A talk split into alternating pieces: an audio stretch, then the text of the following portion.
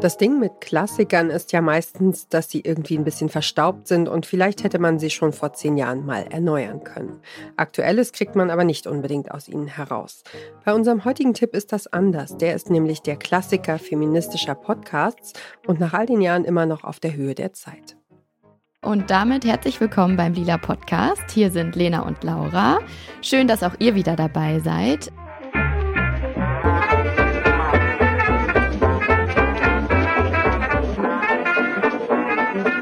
Heute soll es im Lila Podcast um das Thema Geburtshilfe und den Beruf der Hebamme gehen. Da ist in den letzten Wochen auf politischer Ebene nämlich einiges im Argen gewesen. Dazu gleich mehr. Generell muss man aber sowieso sagen, die Gesundheitsversorgung von Schwangeren auf der einen Seite sowie Berufe, die zu einem großen Teil von Frauen ausgeführt werden, auf der anderen Seite sind und bleiben im Feminismus ja leider sowieso ein Dauerbrenner. Deswegen dachten wir, schauen wir uns das heute mal genauer an. Laura, erstmal hallo. Hi Lena.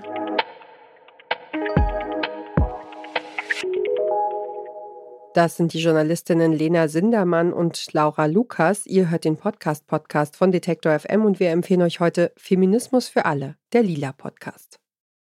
Seit zehn Jahren versucht der Lila-Podcast Feminismus für alle verständlich zu machen. Alle zwei Wochen schaut das Team durch eine feministische Brille auf aktuelle und zeitlose Debatten. Welchen Einfluss hat die Arbeitssituation von Hebammen auf den Beruf und auf die Gebärenden? Wie wirkt sich eine digitale Welt aus, die in erster Linie von Männern programmiert wird? Welches Unrecht erfahren Frauen in Trennungssituationen und Gewaltschutzverfahren? Und wird der Staat seiner Verantwortung diesbezüglich gerecht? Die Hosts des Lila Podcasts suchen nach Lösungsansätzen. Sie denken laut zusammen nach und befragen ExpertInnen. Gesprochen haben sie zum Beispiel mit der Anwältin Asha Hidayati. In ihrem Buch Die stille Gewalt erklärt sie, wie der Staat Frauen allein lässt, die häusliche Gewalt erleben oder armutsbetroffen sind. Oder beides. Wenn ein Staat, der alle Möglichkeiten hätte, Frauen und ihre Kinder rauszuholen aus dieser Armut, wenn der das nicht macht, dann übt er diese still wirkende Gewalt, die ich im Buch beschreibe, aus. Und zwar nicht nur auf die Mütter, sondern auch auf die Kinder. Und wir wissen, was Armut für die nächsten Generationen bedeutet in der Entwicklung dieser Menschen. Gesellschaftliche Probleme verhandeln, darum geht's im Lila Podcast. Was läuft schief? Wie ginge das besser? Und wie kann Feminismus dabei helfen? Die Hosts versuchen herauszufinden, wie feministische Praktiken heutzutage aussehen und aussehen sollten. Und das bedeutet auch, sich selbst regelmäßig zu hinterfragen. Das Team um die Chefredakteurinnen Katrin Rönecke und Susanne Klingner passt deshalb immer wieder den Fokus des Lila Podcasts an. Das Ziel ist eben, Feminismus für alle zu denken und zu vermitteln und gemeinsam für Gerechtigkeit und Gleichberechtigung einzustehen.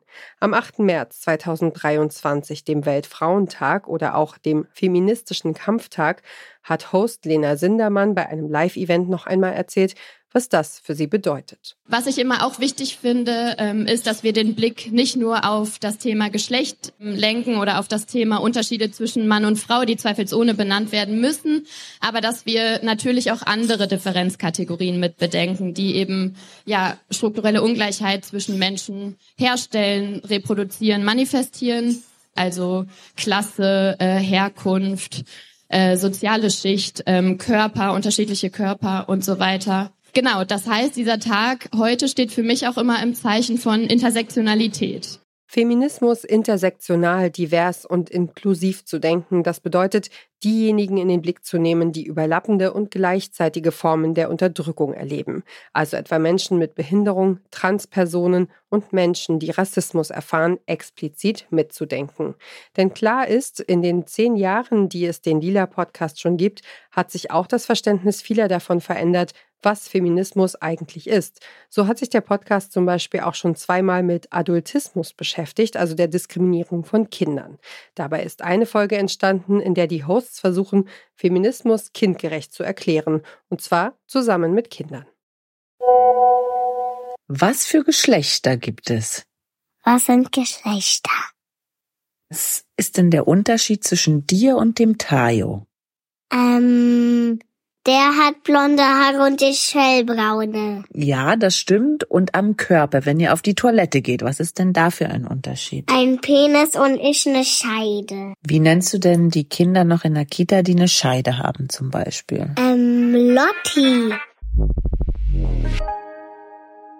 Wie kann Feminismus dabei helfen, dass Kinder möglichst ohne Geschlechterklischees aufwachsen? Wie passen Feminismus und Pornografie zusammen?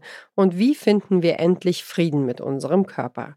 Der Lila Podcast stellt wichtige Fragen und wer ihn hört, kann den Antworten auf diese Fragen näher kommen. Feminismus für alle, der Lila Podcast, ist eine Produktion vom Podcast-Label Haus 1. Neue Folgen gibt es alle zwei Wochen donnerstags. Und wer diesen Podcast hört, trägt Röcke mit genauso viel Hingabe wie Latzhosen und kombiniert sie mit allen Farben des Regenbogens. Aus Liebe zur Mode versteht sich. Das war die heutige Ausgabe des Podcast Podcasts, unser Podcast-Tipp hier bei Detektor FM. Wenn euch unsere Podcast-Tipps gefallen, dann folgt uns doch direkt bei Spotify, Apple Podcasts oder Deezer. Da könnt ihr übrigens auch eine Bewertung dalassen, was uns und unserer Arbeit sehr hilft. Dieser Tipp kam von Esther Stephan, Redaktion Caroline Breitschädel, Johanna Voss und Doreen Rothmann. Produktion Henrike Heidenreich. Und ich bin Ina Lebetjew. Wir hören uns.